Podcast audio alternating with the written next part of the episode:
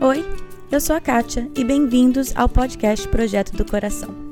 O objetivo desse podcast é trazer a liberdade de Cristo às nossas vidas diárias, aos nossos casamentos e filhos. A nossa intenção é abordar qualquer assunto com clareza, base bíblica e vulnerabilidade.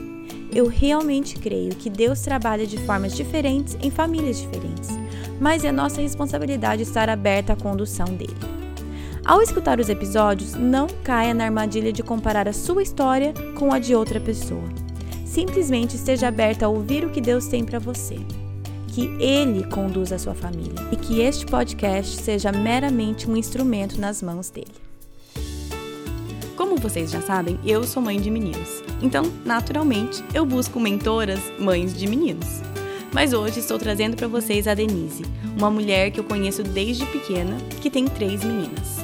Ela tem muita sabedoria para compartilhar com vocês em relação a como lidar com a ditadura da beleza, amizades, limites e muito mais. E tudo isso com dependência na graça e na palavra de Deus. Então, por isso que eu tenho que contar muito com a presença de Deus, a graça de Deus na minha vida e na vida dessas meninas, porque é todo dia uma entrega, é todo dia você levar essas, essas meninas no altar e falar assim: Senhor, eu conto com a tua presença agora. Senhor, eu conto com a tua graça agora. Se você é como eu e não tem meninas, não pense que não tem nada para você nesse episódio. Eu aprendi muito com a Denise e eu sei que você também pode tirar algo para sua realidade, mesmo que não tenha nenhum pingo de cor de rosa nela.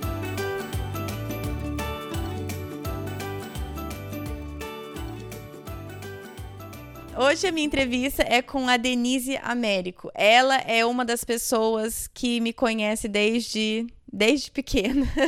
eu tenho pessoas aqui que eu, que eu entrevisto que eu, não, que eu não conheço pessoalmente, outras eu conheço há muito tempo, outros são família minha, mas a Denise é daquelas que me, me viu crescendo na igreja, foi minha líder de adolescentes, é, foi líder da minha irmã do Ministério de Teatro da nossa igreja em Londrina. E então é um privilégio muito grande para mim poder conversar com ela sobre um assunto que, na verdade, eu nunca conversei com ela, que é criando meninas. Então, vou deixar, deixar ela se apresentar.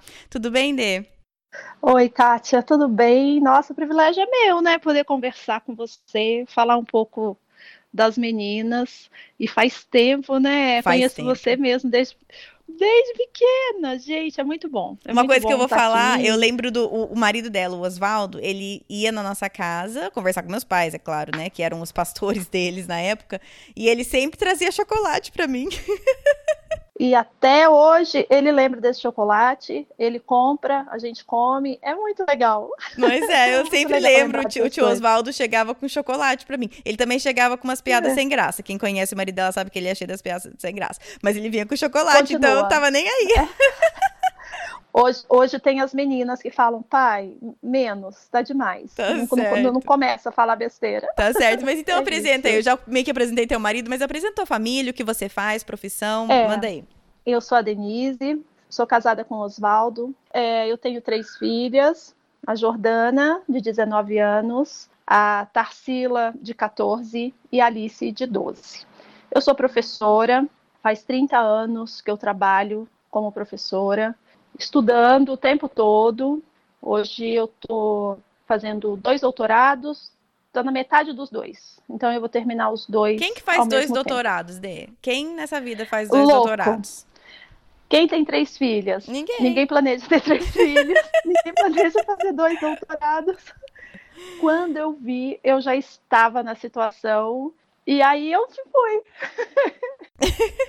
Os dois processos apareceram simultaneamente, né? Hum, tá. E aí eu prestei as duas seleções. Aí o que aconteceu? Um dia saiu o resultado de um, passei, eu falei, ok, mas o outro era muito assim, incerto de eu entrar. É. Dois dias depois saiu o resultado do outro, que eu passei também. Aí, Aí eu pensei, pensei, pensei e falei com Deus. Eu falei, olha, eu queria um, mas veio dois, então eu vou fazer os dois.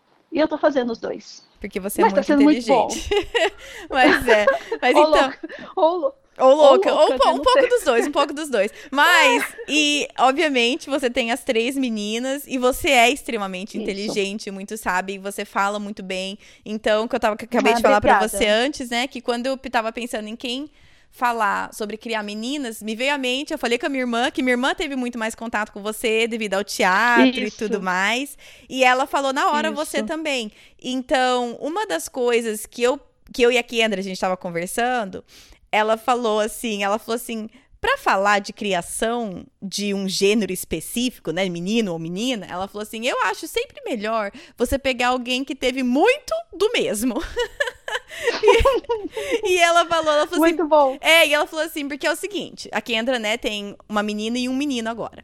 E ela falou assim: Isso. "Quem tem um casal tem a tendência de achar que toda menina é igual a menina dela e que todo menino é igual ao menino dela. Porque você só tem um de cada. Então você acha, tipo, ai, menina é assim e menino é assim.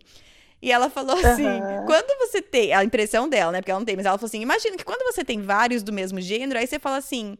Não tem nada a ver esses estereótipos, assim, que falam que menina é assim e menina é assado, né?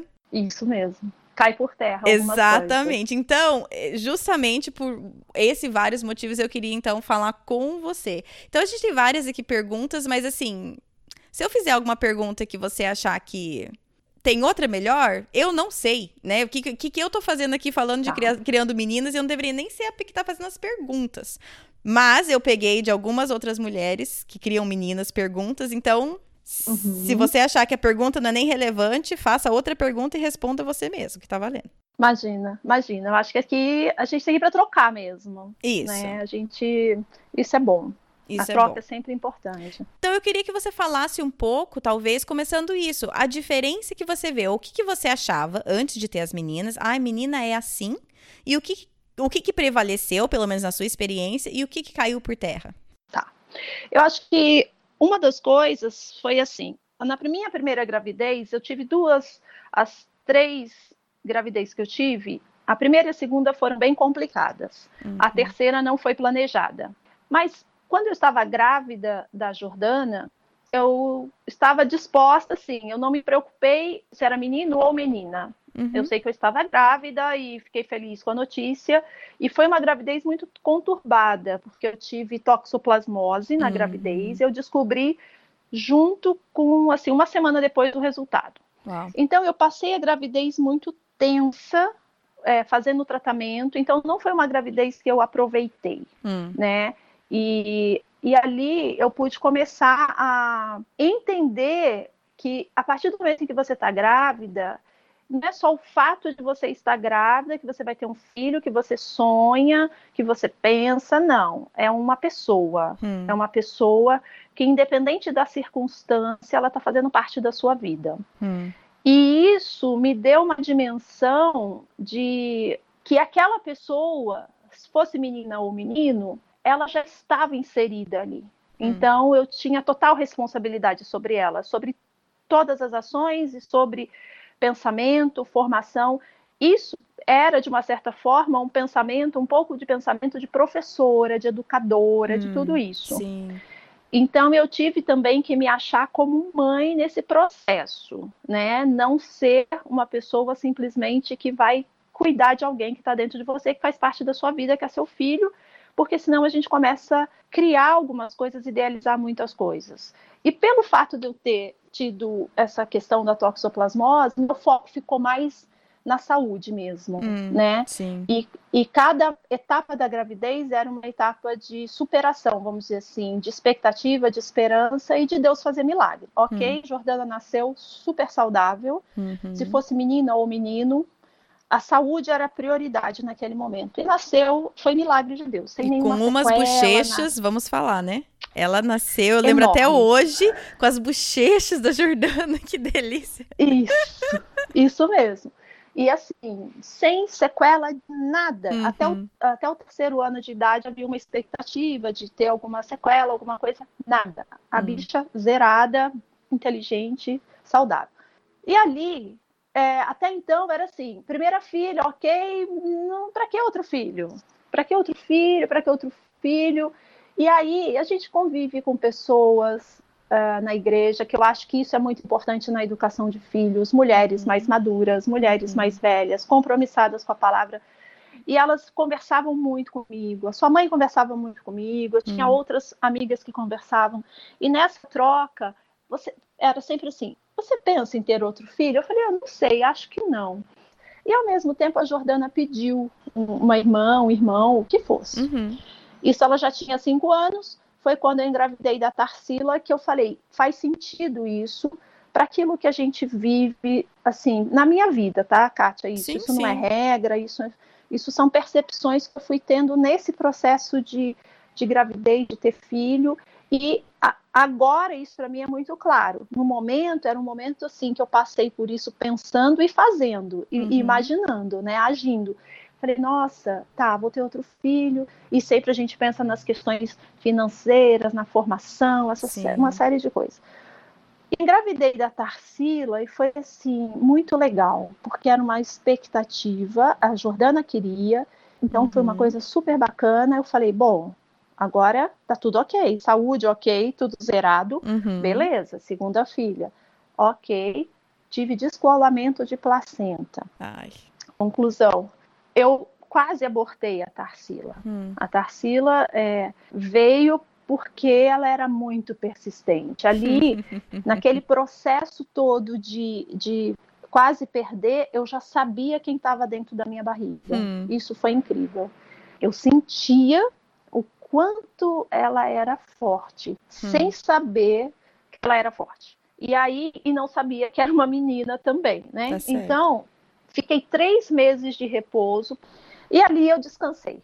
Né? Eu falei assim, bom, três meses deitada de cama, não podia fazer nada. E a Tarsila veio. Quando eu descobri que era menina, ótimo, porque você fala assim, ah, é mais fácil. Já tem Uhum. duas, Já tem tudo, já já, tem tem roupa. É, já tem tudo, Tá exatamente. Tem roupa, fica mais fácil arrumar quarto, tá tudo ok. Então a facilidade foi o que eu pensei de início. E assim foi, ter duas meninas. E assim foi. Quando a Tarsila tinha um ano e quatro meses, um ano e, um ano e pouco, eu descobri que estava grávida da Alice, Hum, no hum. susto.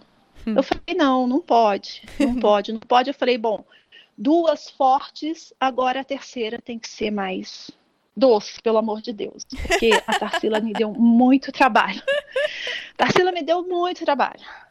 E aí, de fato, foi a melhor gravidez do mundo, foi a gravidez da Alice. Foi a Hum. gravidez que eu mais relaxei, que eu mais desencanei com as coisas, porque eu falei assim, é, a primeira a gente se preocupa muito, a segunda me deu muito trabalho, a terceira gravidez, eu falei, agora já tá aí, vambora, entendeu? E de fato foi assim. E o que ficou muito marcado nesse momento, é assim, e a minha vida continuou trabalhando, continuei trabalhando. As meninas iam para a escola um determinado período e outro é, eu estava com elas. O Oswaldo sempre me ajudando bastante, porque às vezes eu trabalhando eu não tinha tempo de levar e de buscar. Então quem ia para a porta da escola Uhum. ficava lá conversando com mãe, com diretora, com professor, era o Oswaldo, Sim. não era eu. Então, tudo isso foi me mostrando, assim, nesse processo, eu fui observando, eu não, eu não era muito, eu sabia que as três eram diferentes, mas eu não sabia ainda o quanto de diferente, quem era quem, Uhum. né? eu errei muito. Eu achava que fazendo para uma resolvia para todas, Tá. porque às vezes isso é regra em alguns modelos de educação ou Sim. foi regra no passado, que nem minha mãe fazia, né? Uhum. Comprava para um, comprava para todos. Criei todos iguais, não sei porque saiu diferente. Isso. Uhum. Isso, esse discurso. E aí eu comecei a ver que isso não dava muito certo. Hum. comecei a perceber na convivência, na relação, observar. Eu sou muito de observar e isso me ajudava muito. Que o jeito que eu falava com a Jordana, eu não podia falar com a Tarsila, Hum. e eu não podia falar com a Alice. Hum. Então eu tinha que falar as coisas de um jeito que a mensagem chegasse para cada uma dentro da realidade delas. Hum. E assim foi, elas foram crescendo e uma eu tinha que apertar mais, né? Vamos dizer, ser mais firme. Uhum. A outra eu não podia ser tão firme. E confesso que a terceira muitas vezes nem precisava falar. É. Bastava olhar. Sim. As outras duas acabavam ensinando a terceira. Ela falou assim: opa, ali não deu bem para minha irmã, não vou fazer aquilo ali, não. isso. E isso aí eu acho que é, eu acho, eu acredito, eu não sei, mas deve ser muito parecido na educação de quem tem três, quatro filhos. Os mais velhos acabam ajudando muito na criação do mais novo. Eu não sei é. se isso acontece com você. Ah, eu acho que tem a ver com um pouco com o espaçamento também, né? Os meus, os três foram escadinha. Isso. Então, uhum. a hora que o Caleb nasceu, o Lucas tinha quatro anos, meu mais velho tinha quatro. Então, assim, Entendi. o máximo de ajuda que tinha era pega a fralda ali pra mamãe. Entendi. e em casa eu via muito isso, né? E as duas mais novas, assim como elas têm uma diferença de dois anos praticamente, uhum. a Tarsila e a Alice até hoje elas são muito próximas. Uhum. Os amigos de uma e da outra, elas Sim. frequentam os mesmos lugares, diferente da Jordana, que tem um, um espaçamento maior. Uhum. Percebo na relação da Jordana com a Alice um afeto, uma coisa mais pegajosa. A aproximação da Tarsila com a Jordana é muito interessante, porque a Jordana ela é muito calma, muito sossegada. A Tarsila ela é muito igual a mim. Eu olho para Tarsila, eu olho para mim. Hum. Então, eu dou, quando eu dou bronca na Tarsila, eu estou dando bronca em mim. Ah, eu tenho então... um desses também. Difícil, né? é difícil. Ah, eu não é precisava difícil. de um espelho aqui na minha casa. É difícil, eu tenho um desse aqui também. é muito difícil isso. Então, até as pisadas na bola que ela dá, eu, eu, eu, eu também dou. Uhum. então, então, essa, toda, essa, toda essa percepção eu acabei desenvolvendo também, até por uma questão de saúde emocional minha. Hum. Eu precisava ficar lúcida no meio dessas uhum. Eu precisava ficar bem né? Uhum. E, e, dar conta das coisas. Então isso me ajudou muito também, uhum. né? Eu perdi a pergunta, você acredita? Não, não tem problema, você explicou. Eu só vou, vou fazer umas observações aqui que eu achei. Sim, vai o que fazendo, eu achei legal. Fazendo. O que eu achei super legal com isso é que, por exemplo, você tinha um certo plano que era ter uma filha. E Isso. você foi escutando sabedoria de outras pessoas. E que não necessariamente teria que ser assim, né? Igual você falou, não é regra. Isso. Não é que quem tem um filho não tá escutando a sabedoria, mas no seu caso, Deus foi usando pessoas para mudar o teu pensamento e você, ao invés Isso. de se manter teimosa, você se deixou ser influenciada por Deus através de outras pessoas, tá certo? É isso? Sim, e até por isso que eu falo que isso era no meu contexto, uhum, na minha sim. vida, na minha realidade. Exatamente. Isso não é regra para ninguém, né? Deus falando comigo. Não, acho que a única regra é que estarmos dispostos ao direcionamento de Deus quando foge do nosso plano, isso. né? Isso. Essa é a regra. Perfeito, isso. E aí, outra isso. coisa que eu percebi é você falando que você foi percebendo as meninas, porque muitas vezes, né, querendo ou não, ainda mais a gente mulher, a gente que carrega, não sei que seja adoção tal, mas assim, é muito nosso projeto ter um filho, né? É tipo, ai, agora Isso. eu vou ter esse bebê e eu vou ser mãe e eu, eu, eu, eu, eu. E é muito normal e eu vejo isso em mim até hoje, achar que os meus filhos são um projeto da minha vida, né? Eles são isso. um projeto meu, do meu marido, da nossa família tal. E eu escutei uma, uma temática, assim, enquanto você estava descrevendo cada gravidez e cada filha, falando o quanto é importante a gente voltar à nossa mente que é, o meu papel como mãe, claro, é instruir, é educar, é tudo que você falou, mas ao mesmo tempo é conhecer essa pessoa que Deus colocou na minha Isso. família. Mas é essa é, é uma pessoa, ela já é a pessoa dela, né? Isso esse ser humano. Sim. Sabe, isso isso para mim é porque eu sou assim também, né? Eu, eu observo pessoas e, e eu gosto de ver a pessoa na pessoa. Sim. Entendeu? Uhum. Aquilo, a sua marca, a sua autenticidade, aquilo que Deus fez para que você fosse daquele jeito. Tem pessoas que escondem, tem pessoas que se escondem de si mesmas. Uhum. Então, é olhar para as minhas meninas, a minha maior preocupação é que elas não fossem o que elas deveriam ser, hum. até porque isso era uma coisa minha com Deus, porque hum. eu sempre busquei algo assim, eu eu quero ser aquilo que o Senhor tem de propósito, de plano para minha vida. Eu hum. não quero ser uma farsa, nem quero ser uma pessoa fake, que nem eu sei quem eu sou. Então, Sim. saber quem eu sou. Até porque, de novo, no meio dessas das pessoas, né, das amigas, das pessoas que você respeita e que, que tem uma vida cristã ali, que isso é muito importante quando você está criando filhos, você ter pessoas que levam a sério a palavra de Deus, uhum. que tem um temor, né? Não é só cumprir as regras, não é uhum, isso, mas não. o temor, né? Uhum. Um temor genuíno. E eu sempre escutava assim: os filhos, eles não são nossos, eles são uhum. bênçãos do Senhor. Mas a partir do momento em que eu consagro, Deus está regendo a vida desses meninos, entendeu? Dessas crianças, Sim. quando você consagra. Então, a minha preocupação na educação sempre foi assim: se eu faltar um dia na presença, de estar ali presente do lado delas, eu quero que as minhas filhas saibam andar com as próprias pernas. Hum, eu quero que elas saibam lidar com a vida do jeito que a vida se apresentar para elas. Eu não quero ter meninas sendo é, jogadas de um lado para o outro, sendo manipuladas. Eu não quero pessoas assim, hum. porque ninguém gosta de pessoas assim.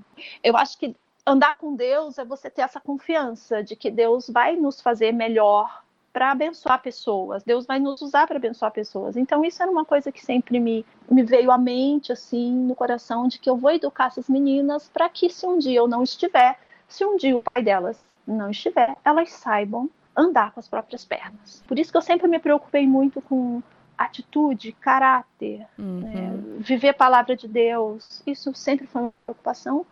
O conhecimento, essas coisas, ela vai, elas vão aprender. Elas estão hum. na escola, elas vão aprender de qualquer sim, jeito. Sim. Uhum. Mas determinadas coisas você tem que estar tá ali assistindo. E isso não necessariamente significa tempo. Tempo sabe? Que muitas mães acreditam que passar o tempo todo com seu filho você consegue ter êxito nisso. Não é isso. Hum. Não é tempo cronológico, é tempo kairos. Hum. É tempo de Deus. Hum. É tempo, tempo kairos. Esse tempo é o tempo que rasga o cronos. Sim. Esse tempo é o que modifica o cronos.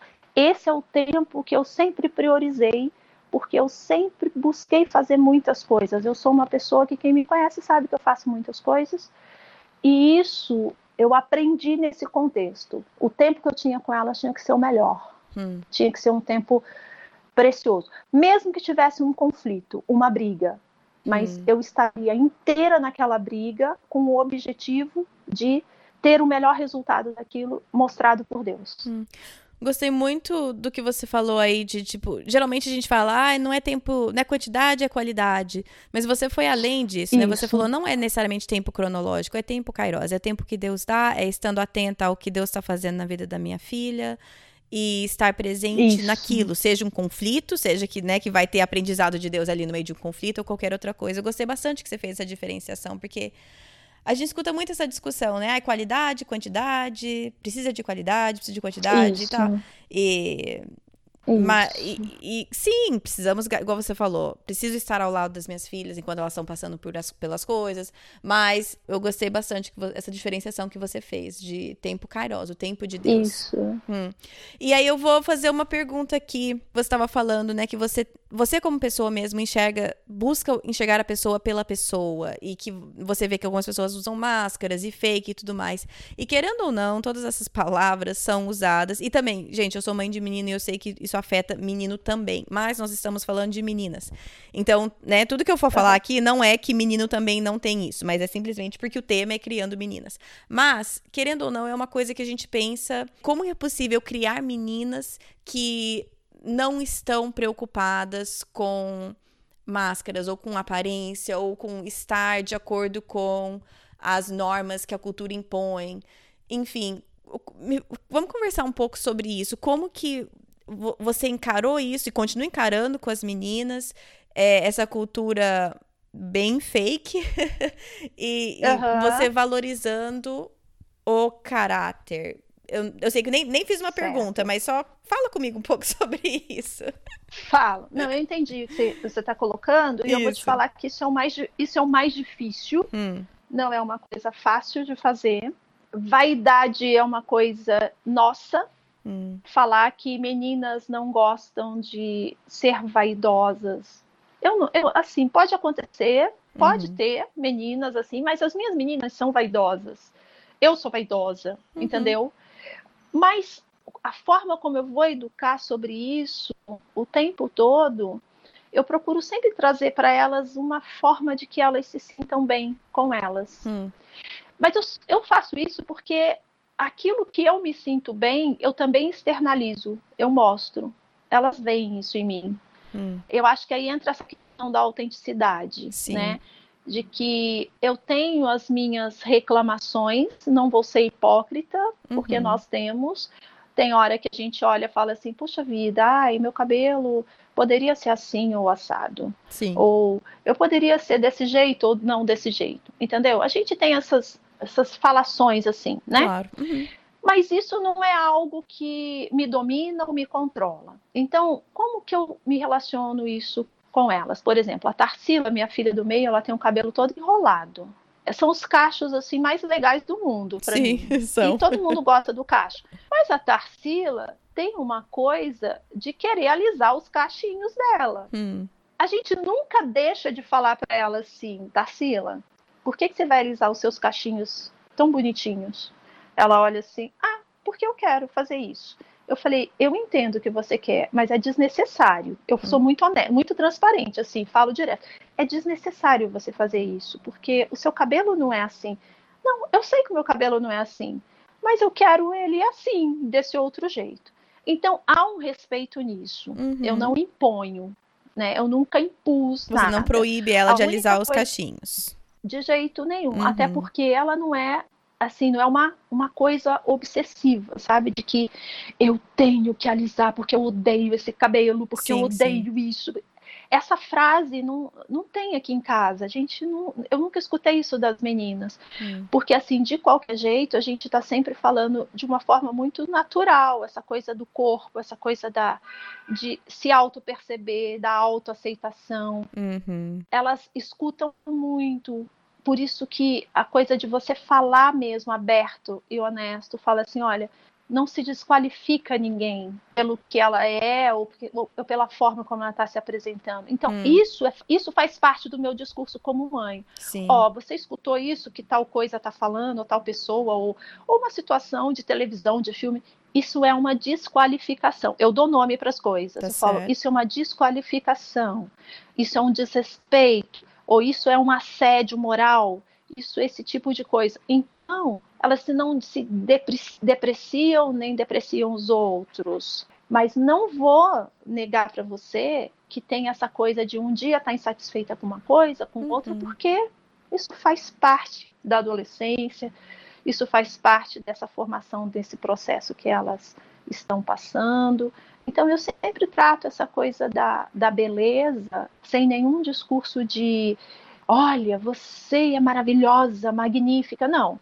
Você é bonita, você tem seu espaço, você tem o seu valor, você tem a sua marca, você não é igual a ninguém, não precisamos ser igual a todo mundo, não precisamos seguir regras de moda é, ditadura hum. de pessoas que determinam como e o que você vai se vestir, porque isso é moda ou isso não é moda. Uhum. Você precisa se encontrar nesse espaço, você precisa ser autêntica também como você vai se arrumar e se vestir. Então são coisas que a gente vai também descobrindo no processo. Hum, eu vou né? pedir para você expandir em dois pontos aí, tá? Quando tá. você falou, é, isso é uma desqualificação, queria que você falasse um pouco mais sobre isso. Como que você explica isso para as meninas? Eu sei que isso já faz parte da tua, da tua fala, então elas Sim, já do... sabem. Mas como que você explica isso? Porque eu acho muito legal o que você falou. Por exemplo, você está vendo na cultura e você vai apontando e dando nome. Então eu isso, gostaria que tá. você explicasse um pouco mais dessa. Isso é uma desqualificação. Você, essa pessoa está sendo desqualificada por causa da maneira que ela se apresenta, do que ela veste, ou que ela aparenta, ou seja o que for. Isso. A desqualificação, quando eu coloco para elas, é sempre num contexto de que eu pego um para comparar com o outro. Hum. Então, o que eu coloco para elas é o respeito. Às vezes você tem meninos ou meninas que, de uma forma agressiva, né, num vocabulário mais agressivo, desqualifica o outro. Hum. É, por exemplo, precisa, me dá um exemplo. Por, por exemplo. exemplo, é comum na idade delas agora você olhar, olha aquilo ali, que ridículo, que hum. sem graça. É, esse tipo de coisa é um absurdo. Olha como a fulana se veste, ó, como o fulano está, que uhum, sem graça, que, ou que, que idiota, coisas uhum, assim. Sim. Ou aquela menina ali tem cara de tal coisa. Uhum. Olha, isso é uma desqualificação, isso é um desrespeito. Sim. Né? É, isso é o mínimo. Tem coisas maiores, né? A gente sabe que existe. Sim. Mas nesse exemplo mínimo, eu sempre procuro mostrar para elas. Você uhum. pode discutir com uma pessoa qualquer assunto, sem entrar no, na desqualificação ou na depreciação da pessoa. Esse não deve ser o ponto, até porque a gente conhece a pessoa. Né? Sim, exatamente. Conhece, e, né? e, é difícil isso, porque, por, por exemplo, né? Eu vou abrir, vou falar, por exemplo, de um exemplo que aconteceu, acho que foi essa semana, ontem ou antes de ontem. Meu filho chega uhum. em casa e ele fala assim: mãe, a família do fulano, amiguinho dele da escola, é muito esquisita. Aí você já fala assim, uhum. ai, ai, ai. Aí ele falou assim, por quê? Ele chega em casa e os pais não estão em casa. Aí a irmã chega depois, a irmã mais velha chega depois de uma hora e ainda os pais não estão em casa. Aí a pequenininha chega, que é a babá deles. Aí os pais vão chegar só à noite. E aí, uhum. aí como mãe, eu tenho a opção, né, da minha reação Isso. ser, nossa, que absurdo, deixa a criança sozinha em casa, que horror, né? Isso, eu tenho essa exatamente. opção como mãe.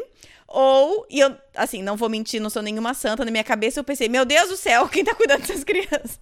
Quem tá cuidando das crianças? Porém, uhum. né, Deus coloca um filtro no meu coração e na minha boca, glória a Deus. E aí eu tenho a opção de responder e falar assim: para você parece esquisito porque a sua realidade é diferente. Para ele, provavelmente é normal. E isso. E, isso é uma coisa pequena. Ele falou assim: você, o que, que você gostaria de fazer sobre isso? Aí ele falou assim: ah, eu queria chamar ele em casa um dia. Eu falei: pois a gente pode fazer isso, mas eu né, não quero que você chame de esquisito porque é diferente do seu. Mas ele provavelmente isso. acha o seu é. esquisito porque é diferente do dele. É isso, esse juízo de valor que acaba muitas vezes gerando. Às vezes a gente vai fazer isso. Ai, aqui em casa somos todos cristãos, graças a Deus isso não acontece. Entendeu? Isso é um juízo. entendeu? Ai, que mentira. É, isso, não é mentira? É mentira. Então, assim, é, é, muito. A minha mãe, por exemplo, eu com 10, 11 anos, isso é um contexto meu, da minha vida. Quando os meus pais se separaram, eu com 10, 11 anos, eu ficava sozinha com meus irmãos. Sim, é né? normal. Né? Aqui, Hoje... E aqui, assim, não precisa ninguém conhece a mulher aqui, mas a gente mora num condomínio é. super, super tranquilo. São pais responsáveis, eu conheço isso. a família e tal. Então, né, não é nada demais. Mas. É. A gente e, quer e, se sentir outra... superior colocando o outro para baixo, nem que seja em pensamento, né? Exatamente. E às vezes, assim, é lógico que essa situação que eu vivenciei, isso não é regra, isso é exceção, uhum. e eu não vou transmitir isso para minha filha num discurso heróico. Exatamente. Eu, eu, quando tinha a sua idade, eu ficava cuidando dos seus irmãos e fazer.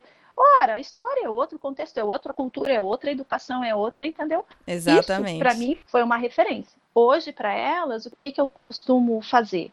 É, não fazer essa comparação da minha vida também, hum. não faço isso em nenhum momento, nem do meu marido, a não ser situações que sejam exemplo para, hum, entendeu? Por me, dá um, me dá um exemplo. É, vou te dar um exemplo. É, olha, Tarsila ou Alice ou Jordana, é, eu tinha sua idade e eu precisei lidar com uma situação muito difícil dentro da minha casa, que foi essa situação assim, assim, assado. Uhum. Então, naquele momento, com a sua idade, eu tive essa atitude. Eu acredito que você também possa ter uma atitude interessante, entendeu? Esse uhum. tipo de, de exemplo ou de conversa mesmo. Providenciar Olha, um modelo, eu, né? Providenciar um modelo. Eu, porque modelo eles têm que ter, uhum. né? Mas, assim, evitando esse, essa comparação, esse juízo de valor, essa desqualificação, que eu acho que a gente, infelizmente, a gente vive muito um mundo nessa, nesse padrão, hum. entendeu? É, e você acabou já. Você, eu falei que eu tinha duas coisas que eu ia pedir para você expandir, você já expandiu na segunda, que era que você, que você falou que você fala as coisas, mas sem discurso. Então, querendo ou não, você acabou, de, acabou de falar um pouco sobre isso, né? Isso. É, eu acho que a mulher fala muito na cabeça. E você numa casa cheia de mulher, é muita falação, assim, é hum. é muito drama também, muita intensidade. Domingo, por exemplo, eu estava com a Jordana que está estudando fora, veio o final de semana. E aí eu percebi, duas estavam na TPM. Hum. Eu já tinha saído, duas estavam na pilha, e nem elas tinham percebido isso. Eu já eu percebi. Eu falei, nossa, elas estão muito dramáticas, pensei comigo. Uhum. E a coisa ficou tensa. E a Alice tinha levado um tombo, porque ela foi no aniversário, caiu se machucou, então estava muito chata, né? Porque ela cai, é muito dramática, então o mundo para. Sim. O mundo para, só fica ela doente ali com a dor. Já tinha sido medicada, estava tudo ok, já tinha sido medicada, já sabia o procedimento, só que estava tudo muito tenso e eu brava, porque tinha que resolver as coisas e isso já era final de, de, de noite, assim, domingo, final de tarde. E o Oswaldo, como todo marido muito ocupado, sentado, assistindo futebol. a cena é bizarra. Sentado assistindo futebol e, o, e a coisa. Pegando fogo. Fervendo. Pegando fogo.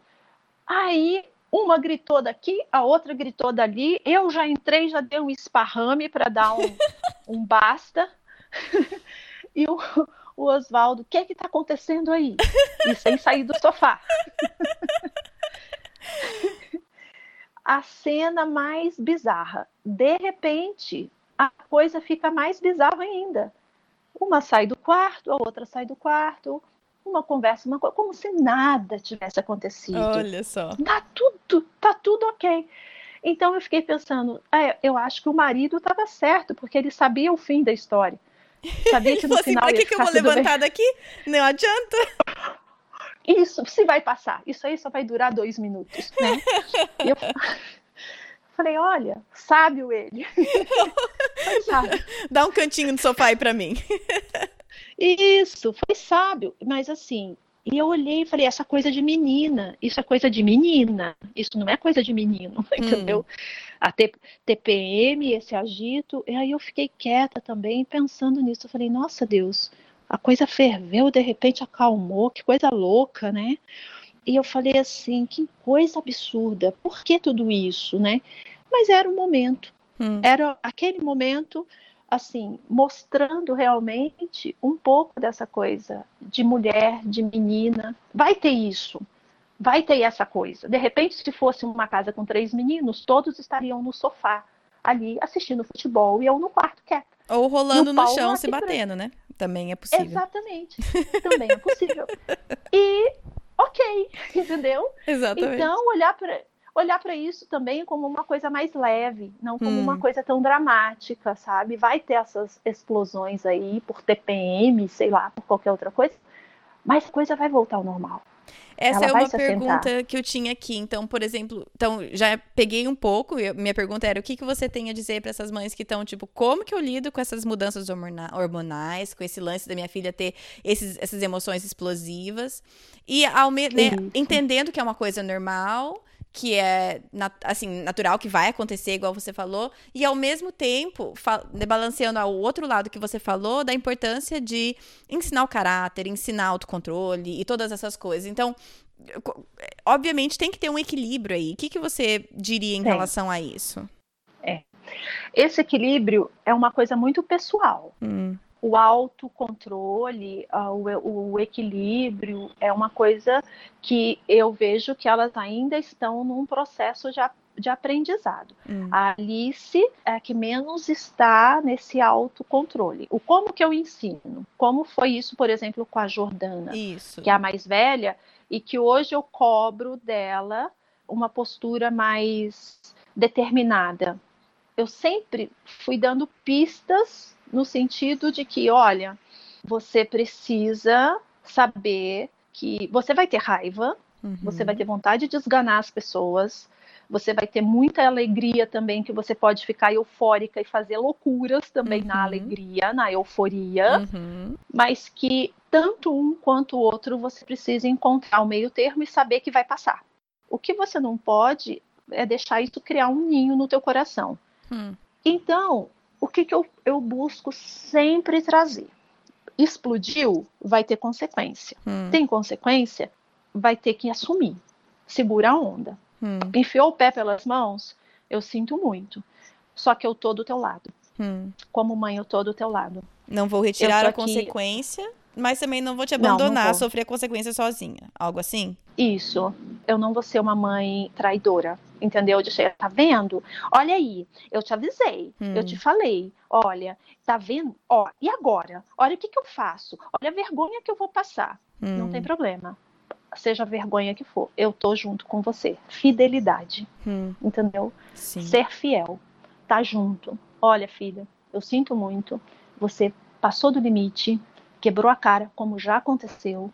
Tanto Tarsila como Alice, como eu também já fui injusta. Hum. Teve situações de intriga de coleguinhas, eu nunca entro em briga delas com as amigas, hum. nunca. Nunca entro, porque elas vão ficar de bem e eu vou ficar de ruim, né? Mas eu é, eu sempre fico de olho nas mães que entram para tomar as dores da filha e prejudicar a minha filha. Hum. Aí não é mais a minha filha brigando com a filha do outro, é a mãe da menina querendo tirar satisfação com uma criança, com uma adolescente, hum. entendeu? Uhum. Então nesse nesse caso eu entro como defensora claro. para cumprir um papel um papel legal é, isso é lei, é um papel legal, né? De, de proteger. Então. Sim, de igual para igual, né? Se é adolescente brigando é, com um adolescente, você não precisa se meter. Ela, se é uma adulta isso, brigando só, com a sua adolescente.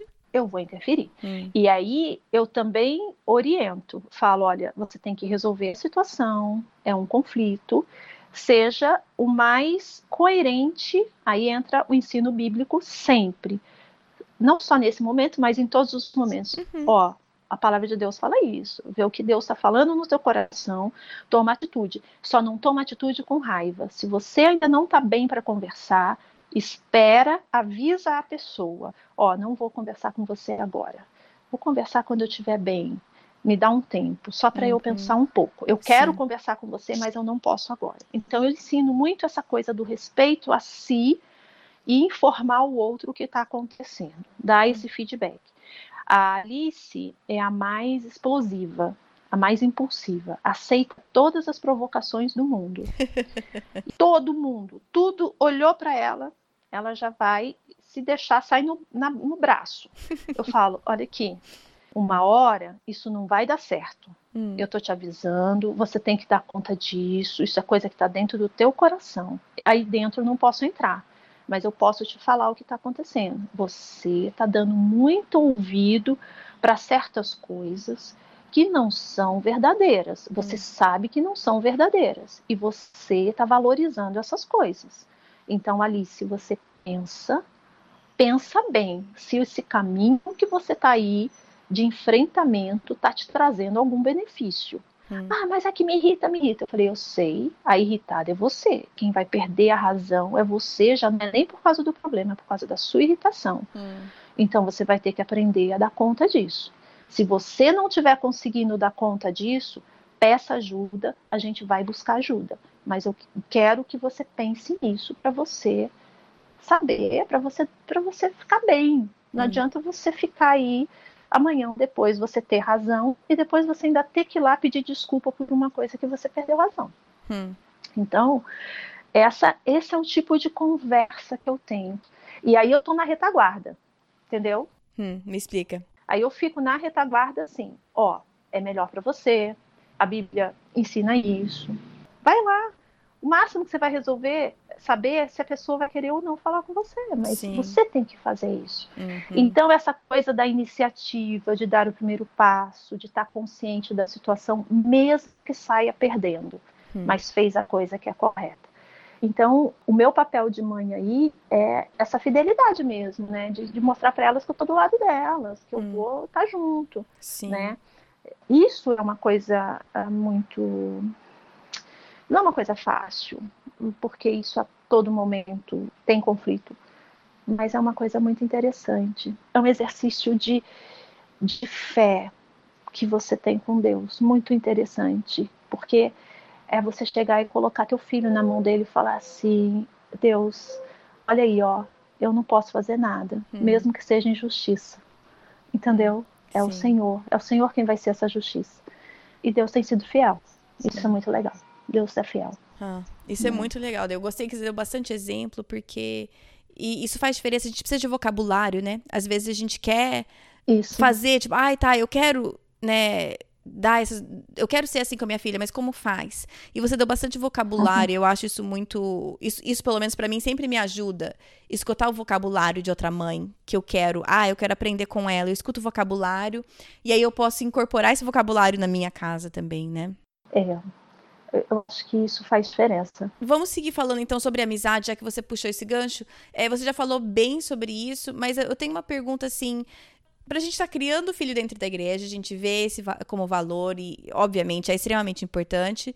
Mas, né, eu sou filha de pastor, meus pais, eles não, fizeram, não faziam diferença entre amizades de pessoas da igreja ou pessoas da escola, no, ou, ou da faculdade, ou seja o que for, de qualquer outro lugar, da ginástica, seja o que for. E eu depois que eu cresci, escutei de várias outras pessoas: ah, eu só podia ir dormir na casa se fosse amiga da igreja. Ou ah, eu só podia ir no aniversário das pessoas da igreja. E isso eu nunca nunca tive.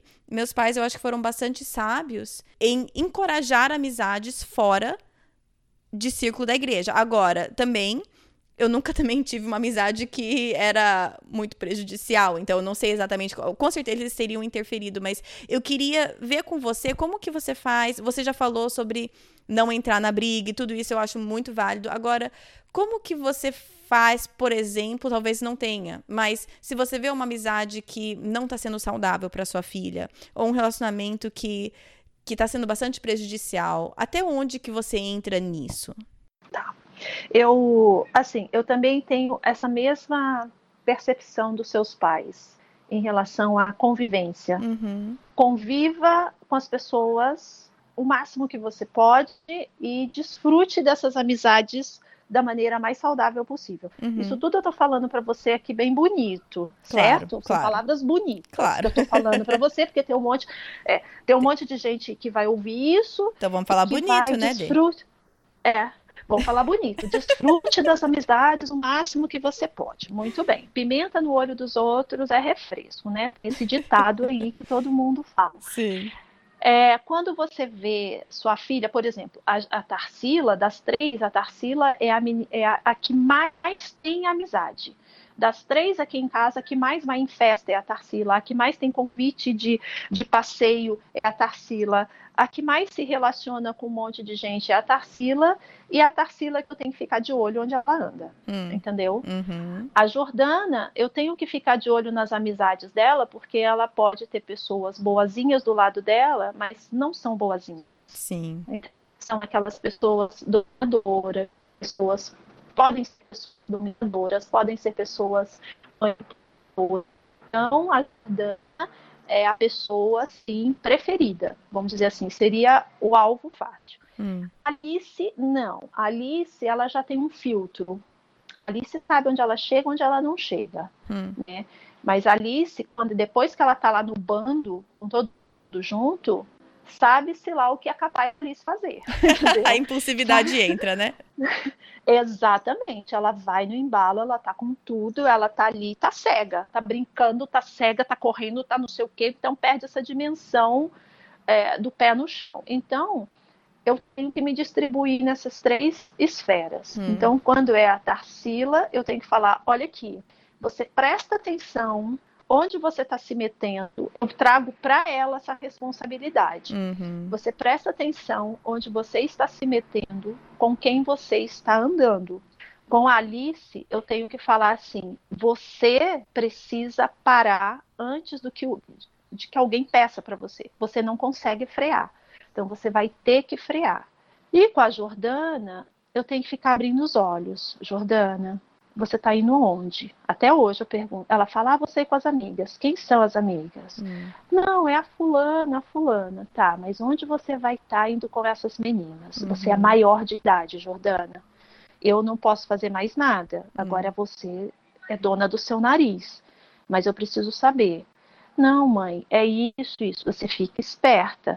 Ó, ainda falo assim, Kátia, bem direto. Depois, se você quiser, você edita isso. Tá, Cuidado com esses meninos. Hum.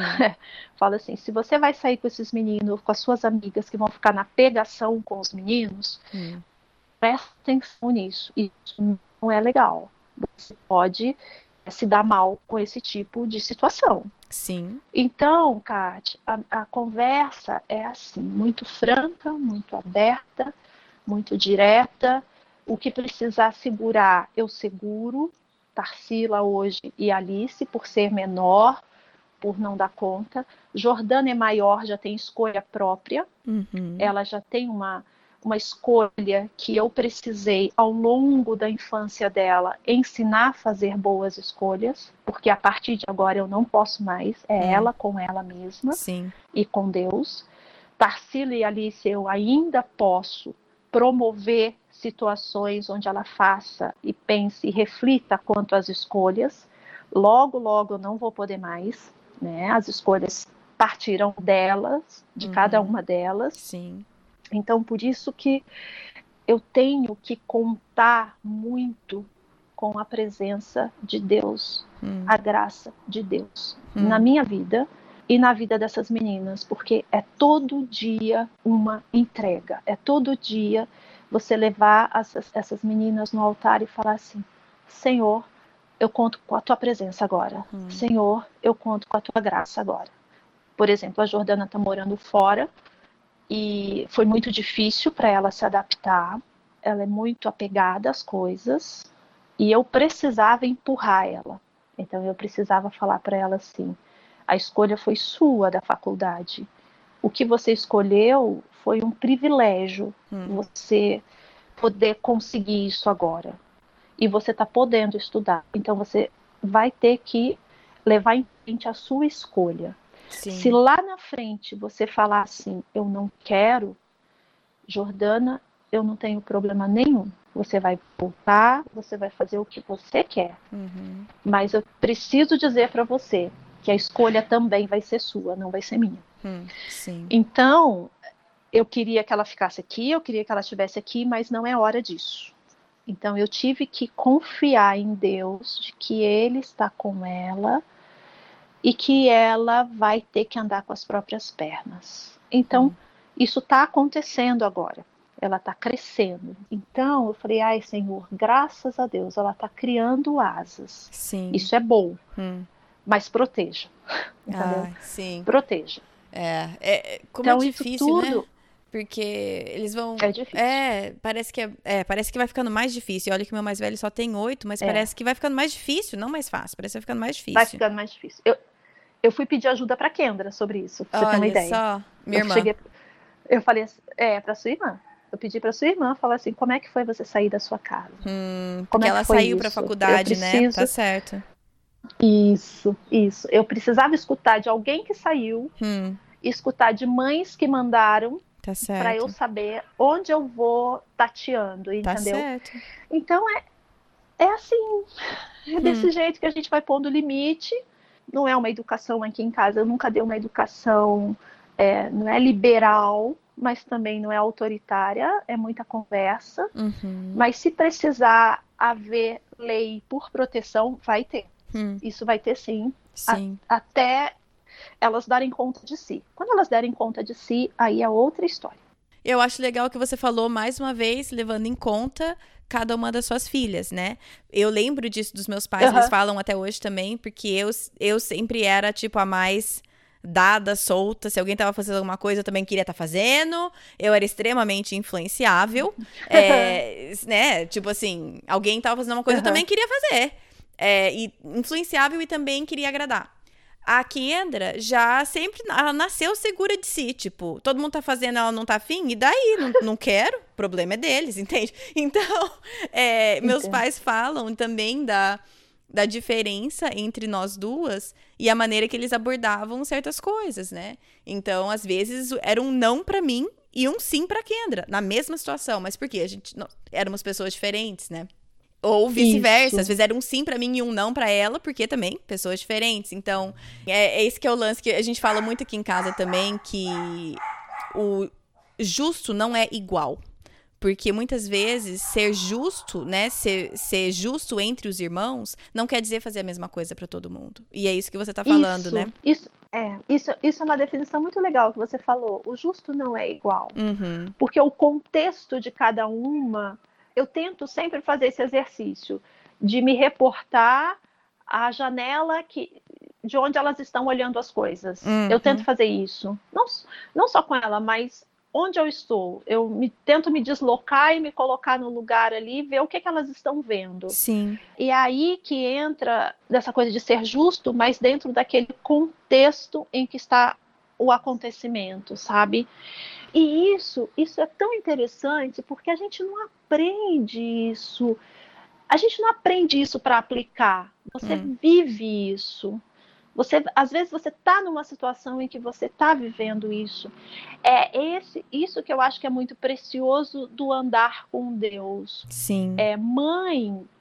É, existe muito essa coisa de achar que mãe é um ser privilegiado no sentido de que, ó, como se fosse um ato heróico, sabe? Tipo, uhum. uma coisa extraordinária. Não. Mãe é um ser humano, uhum. como qualquer outro. Sim. Então, a gente precisa olhar para a gente também como gente normal e que precisa andar com Deus, assim como os nossos filhos.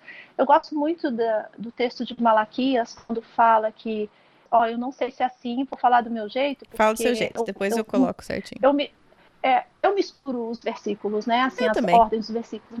É, mas a ideia é essa. A Bíblia fala, onde pais. fala não interessa, mas a fala. ela fala é, que o coração dos pais né, iriam se converter e os corações dos filhos iriam se converter aos corações dos pais. Uhum. E eu gastei um tempo pensando nesse versículo. A ideia que muitas vezes as pessoas têm é de que os pais se convertem, logo os filhos se convertem. Não hum, é isso. Não. À medida em que o coração do pai se dobra ao Senhor, o coração dos filhos vão se dobrar, porque é o exemplo. Hum. Entendeu? Sim. É o modelo. Então, esse inclinar do coração do filho, ele tem um, um vamos dizer assim, uma condição, um pré-requisito que começa em mim. Sim. Eu tenho que primeiro fazer isso. Eu preciso primeiro quebrar a minha cerviz perante o Senhor, perante as coisas que acontecem na sociedade. Então eu tenho que andar com Deus. Eu preciso orar. Eu preciso ter o meu tempo. Eu preciso eh, ter eh, esse momento e esse momento também, de novo, não é o momento só do Cronos, mas é o do Kairos, é saber que Deus está comigo, que os filhos, que as meninas estão sendo conduzidas no caminho dele com muito temor e tremor, porque hum. o meu telhado é de vidro como de qualquer outra mãe, Sim. qualquer outra mãe que passa por um sofrimento. Eu não esqueço uma vez na, na gravidez da Jordana, que eu conversava muito com a sua mãe, uhum. com, a, com a Laura, e a Laura falou assim: o que você está vivendo, nenhuma mãe está isenta de viver, porque o fato de você ter um filho saudável não significa que amanhã ou depois qualquer coisa pode acontecer. Uhum. Aquilo para mim foi assim: é verdade, nós estamos na chuva para se molhar. Hum. É na graça de Deus. Se não aconteceu, foi a graça, foi o milagre, foi o amor de Deus. Sim. Se tivesse acontecido alguma coisa, eu não estaria fora dessa graça e nem Não. Deus estaria né, longe de mim. Então, tudo isso que eu estou falando, Kátia, que as pessoas vão ouvir, eu falo que é uma experiência minha, Uhum. sabe? É um caminhar que eu tenho com Deus, que eu estou dividindo isso, mas isso não é regra, porque Deus é infinito e Ele Sim. pode agir no coração de cada mãe de um jeito muito particular e especial e que vai servir de exemplo para outras mães. Por isso que a gente tem que caminhar com Ele, antes de mais nada. Amém, Denise. Eu acho que, eu, acho que a gente encerra aí porque você deu um desfecho muito. é, muito bíblico aí, mostrando que, tá, essa é a minha história, essa é a maneira que Deus tem guiado a minha família. mas o que precisamos mesmo é, é se colocar perante Deus. Isso, Isso. essa é a única regra. E eu e queria pedir para você encerrar orando pela gente. Você poderia fazer isso? Claro, nossa, foi, foi muito bom poder falar e dividir essas coisas, né? Mas eu oro, oro sim. Senhor, muito obrigada por esse momento, por esse tempo, por essa oportunidade de poder conversar um pouco, Hum. de poder falar um pouco das coisas que o Senhor proporciona e pode proporcionar na nossa vida, na caminhada contigo. E que isso não é algo é, limitado, isso é infinito. Caminhar com o Senhor é descoberta constante, é aprender detalhes, aprender que o Senhor é presente, que o Senhor fala, que o Senhor cuida, que o Senhor protege. Uhum. Senhor, muito obrigada. Obrigada por esse momento. Obrigada por po poder ser mãe, criar meninas, Uhum. poder dividir isso com outras mães. Mas que, acima de tudo, Pai, sabemos que criar filhos, ter filhos, isso é um privilégio, Senhor. É um privilégio que o Senhor nos dá. Não só as mães, principalmente as mães que acolhem, as mães que cuidam, as mães que estão aí buscando, Senhor, fazer o melhor para os seus filhos, Senhor. Sabemos que andar com o Senhor é o mais, vamos dizer assim, é o mais certeiro de tudo nessa educação.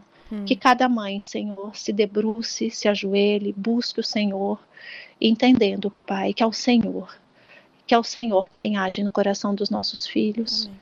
mas que nós primeiros, primeiro, primeiro precisamos dobrar o nosso coração diante de Ti. Uhum. Abençoa cada uma delas, ó Deus, no nome de Jesus. Amém. Amém. Dê, muito obrigada, muito obrigada mesmo pelo seu tempo. E aí, na verdade, eu devia ter perguntado isso antes, mas agora já foi. É, você tem algum recurso que você gostaria de recomendar? Assim, pensando em mães de meninas, mas pode ser coisa geral também. Algum livro ou qualquer algum recurso que você teria para recomendar? Tenho. Tem um livro que é muito legal. Esse livro, de vez em quando, ainda falo com as meninas, né? Eu converso com elas. Nada melhor do que o próprio texto bíblico. Claro. E, e, assim, a Bíblia mesmo, eu pego, eu sempre peguei desde pequenininha com elas a Bíblia e trazendo até questões teológicas, viu, Sim, Kátia? Por sim. exemplo, é, o, o que é o Espírito Santo? É, Uhum. o que é, por exemplo, o que, que é ser onisciente, onipresente, onipotente, Sim. questões assim de teologia mesmo, ia lá, fuçava, lia, estudava, perguntava para elas o que, que você entende disso, o que, que você acha que Deus está falando assim. Tão Então eu importante. tenho, tenho Bíblia com versão em hebraico e grego para poder ver as palavras no original, Hum. né? Enfim, Muito importante elas tudo isso. assim isso isso sempre né, trabalhei com elas e tem um livro que ele é muito legal eu uso também na escola com algumas meninas que o nome é Você é Linda Hum. Da Jenna Lucado. Ela é filha do Max Lucado. E ela fez esse livro porque o pai dela é uma graça. O pai dela falava algumas coisas para ela. E esse livro ele é muito legal para educar meninas sabe Hum, assim de que legal. sentar e conversar. Eu acho que é um livro muito bacana que eu, que eu tenha usado mais com as meninas foi a Bíblia mesmo o dia a dia Sim. trazendo situações bíblicas Uhum. e hoje, hoje eu já dou livro mesmo, né? A Jordana tem mais curiosidade, Tarsila tem mais preguiça para ler, Alice lê porque fica com medo. é muito. Eu falo assim: você já leu a Bíblia? Não, você tem que dar conta disso. Você sabe ler, então vamos, por favor, ler a Bíblia. Ah, tá. Então ela fica com medo. a Tarsila, A Tarsila não tem a medo. Tarsila ela é muito. A Tarsila não tem medo, mas ela é muito assim, é, disciplinada. Ela vai para o culto, ela anota os cultos Olha que no legal. celular dela, tudo no celular. Claro. É muito legal. Eu falei, o que, você tá- que você fica escrevendo aí? O que você tá falando com quem no celular? Deu um pito nela. Ela falou, mãe, eu anoto os cultos. Eu parei Aí- de dar pito. Aí a mãe, a, a mãe, a mãe daquela pisada pra trás. Ups, sorry. Desculpa, Eu falei, enfim. ai, tá bom, Tarsila, Tarsila. Ah, Não, não fico notando, não, não, aqui. E a a Alice, ela presta muita atenção. Ela é, a ela é a irmã de casa. Ela leva a Bíblia e traz a Bíblia A irmã. Vai embaixo do É a braço. irmã. lá embaixo do braço. Ela leva, ela traz, entendeu? Então, assim, hoje elas já andam sozinhas. Mas eu lia muito. E eu, ah, e outra coisa, quem tem menininha, eu tenho falado isso muito para as mães na escola e para outras mães. Quem tem menininhas em casa, filhas, é gasta tempo contando história. Hum. Historinha, história com moral, história com final feliz, história com final triste. Gasta tempo com história. Eu estou quase fazendo um apelo porque as nossas crianças não estão escutando histórias, os pais não contam histórias, os pais às vezes põem filme, os pais uhum. às vezes põem áudio, Sim. mas eles não narram história para os seus filhos, para suas filhas. E isso é um jeito de emocionalmente eles estarem elaborando os sentimentos, as emoções, isso é muito importante Sabe, eu tenho falado muito, eu tenho conversado com muitas mães que estão levando filhos para o parque para brincar, mas não interagem. Hum. Estão levando filhos para passear, mas não conversam. Hum. Ficam assistindo os filhos brincando. Não, eu sempre brinquei muito com as minhas meninas, sempre interagi. E eu não estou vendo mais isso. Então hum. isso me, me incomoda. Eu estou vendo muito menino, adolescente, muita criança emocionalmente inseguros, frágeis. Então, conta historinha, historinha, historinha cristã, historinha de moral, historinha de final feliz, historinha de final triste, porque eles precisam saber o que é tristeza. Né? As nossas crianças não sabem o que é se ficar triste. Hum. Não sabem o que é isso, acham que isso é muito ruim, tem medo, né, hum. de chorar, enfim. É, é essas são essas dicas de livro. Sim. A gente tá lendo com os meninos as crônicas de Nárnia e é, é ah, tão legal. gostoso. É tão gostoso. E o Caleb tem quatro, né? Mas ele vai acompanhando, uhum. assim. Ele não pega tudo, mas ele vai acompanhando. Ele consegue seguir mais ou menos a história. Ele faz umas perguntas nada a ver, mas algumas perguntas que ele faz né, tem sentido. Que legal mas é isso. divertido, assim. É. A gente. É um tempo em família, é o que você falou. É narrar, é poder conversar, é poder também apontar: olha, o que que, esse, o que, que, que, ele fez? Ele não foi legal, ele traiu o irmão, né? E como que poderia ter feito? Né? Ter essas conversas, assim, são, são muito valiosas, né? É, a conversa crítica mesmo, sabe? De, de análise. O que, que você acha? Tá certo, tá errado isso? Por quê?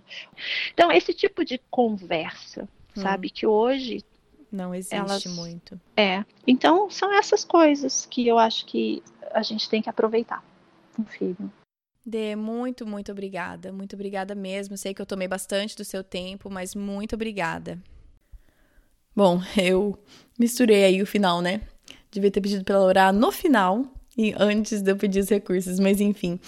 É, eu queria que vocês conhecessem pessoalmente a Denise, porque aí a fala dela ia ter muito mais peso, porque ela é uma daquelas pessoas que, que vive o que prega. Então, eu que conheço ela, apesar que né, faz muito tempo que a gente tá fora, mas tudo que ela falava é extremamente coerente com quem ela é, com a maneira que ela vive.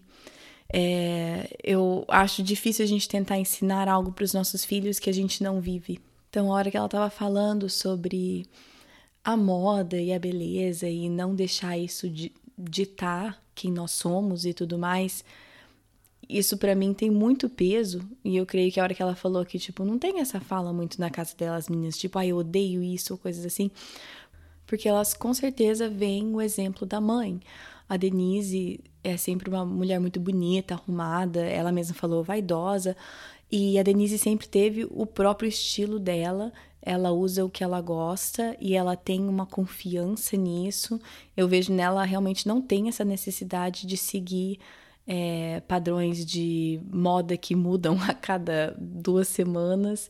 É, acho que a última palavra que eu usaria para descrever a Denise seria fútil.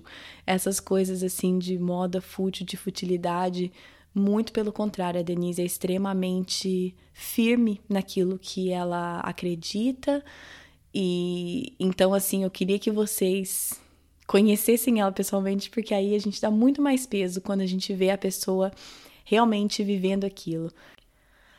Para mim, as duas lições, eu diria, principais que eu retirei dessa conversa minha com a Denise, como mãe de menino, tá? Então, assim, entendendo dentro desse meu contexto. Mas várias vezes a Denise falou tanto que ela observa as pessoas, e nesse caso as filhas dela, observando o comportamento, o jeito que reage e tudo mais. E, e eu acho que isso tem faltado. Acho não, eu sei que isso tem faltado. Olhando é, para a maneira que eu tô criando os meninos nessa fase especificamente. Já fui melhor, mas me falta esse parar e observar e aprender mais. No começo eu fazia mais e agora eu acho que na minha cabeça eu já decidi, ah, o Lucas é assim, o Samuel é assim, o Caleb é assim. E eles estão mudando e crescendo e eu preciso estar atenta a isso e observar e parar tomar mais tempo e observar cada um deles e aprender cada vez mais quem eles são como seres humanos, né? Então isso para mim foi uma coisa que eu eu retirei bastante dessa conversa e a outra coisa foi de, como ela falou, isso é uma desqualificação. nunca usei essa palavra com os meninos. Expliquei de outras formas, mas eu gostei tanto da maneira que ela explicou isso e que ela use esse vocabulário com as meninas dela. E como eu falei na entrevista, eu gosto muito de escutar o vocabulário que outras mães usam, outras mães que eu respeito e quero aprender, porque isso enriquece o meu vocabulário com os meninos. Então, essa é outra, explicar esse conceito de desqualificação e apontar isso enquanto está acontecendo, às vezes dentro da nossa casa e, e, e em contextos culturais que a gente vê outras pessoas ou na televisão e tudo mais. Então, poder ter esse vocabulário um pouco mais enriquecido devido a essa minha conversa com a Denise. Essas foram as duas coisas principais que eu retirei para mim nessa entrevista. Gostaria de saber quais foram as suas. Então, se você quiser, não sei onde você vê, se você quiser comentar num post do Facebook ou do Instagram, eu adoro ter essa troca com vocês, pensando qual foi a parte que mais te chamou a atenção. Bom, é, semana que vem o episódio é seguindo com o tema do caminho do discipulado, estamos na terceira prática, o estudo da palavra de Deus. E o episódio da semana que vem é esse, essa prática em família. Então, esse é o foco, como nós podemos ensinar os nossos filhos e, e focar em desenvolver essa prática nas nossas famílias, que tem a ver aí no finalzinho que a Denise falou, a importância de estudar a Bíblia juntos, de, de ensinar os nossos filhos a Bíblia. Os livros são legais, são, devocionais são legais, são, são instrumentos muito importantes e super úteis e a gente usa aqui também, mas se a gente não estiver ensinando a Bíblia, como ler a Bíblia, como estudar a Bíblia, claro, de acordo com a idade, né? Tudo tem, tudo tem o seu tempo, mas se a gente não está fazendo isso, nós estamos deixando uma lacuna muito grande. Então vamos falar mais sobre isso semana que vem, no episódio da semana que vem. Bom, para encerrar, Lembre sempre que tudo que está mencionado está no site, recursos, o livro que a Denise indicou, tá tudo no site, projetodocoração.com. Se você quiser seguir nas redes sociais, tem no Facebook, tem no Instagram, no Instagram é PDC Podcast. E tira uma foto do que você está fazendo enquanto você escuta esse podcast. E ou posta e me marca ou me manda, que eu acho muito divertido ver o que vocês fazem enquanto vocês escutam. A Caroline Toledo me marcou, ela é de Goiânia e ela faz, produz planners semanais. E ela estava escutando o episódio enquanto ela produzia um planner, que por sinal, né, gente, eu já falei, ai, como eu amo planner, tô até encomendando um com ela, porque, né, eu preciso ter planner, nem que seja para preencher só dois meses e ficar acumulando poeira, mas, ai, como eu gosto dessas coisas de papelaria. Mas enfim, Mande foto para mim do que vocês estão fazendo enquanto vocês escutam, tá bom? Gente, é isso. Bom final de semana para vocês e até semana que vem. Na Bíblia, em Miqueias 5:5, está escrito que ele será a sua paz. Se eu acredito na Bíblia, eu acredito que apesar das minhas circunstâncias, ele será a minha paz. Meus filhos estão tocando terror dentro de casa? Ele será a minha paz. Estou me sentindo culpada por não passar mais tempo com os meus filhos? Ele será a minha paz. Tô cansada de ter as mesmas brigas de sempre com meu marido? Ele será a minha paz. Gritei e perdi a paciência de novo? Ele será a minha paz. Vamos tentar lembrar disso e, com a ajuda de Deus, escolher a viver nessa paz todos os dias. Eu acho legal você ter a. Ai, peraí. Aí, ó. O Thiago abriu a porta da garagem, o cachorro vai ter um troço. Vai lá, vai lá, vai lá. Isso. Não, não tem como. Toda vez. Eu tento falar, eu tento pegar ele no colo, acalmar, porque eu vejo o carro chegando, eu sei que a garagem vai abrir, mas ele não consegue, ele perde a cabeça. Ai, ai. É, pois é.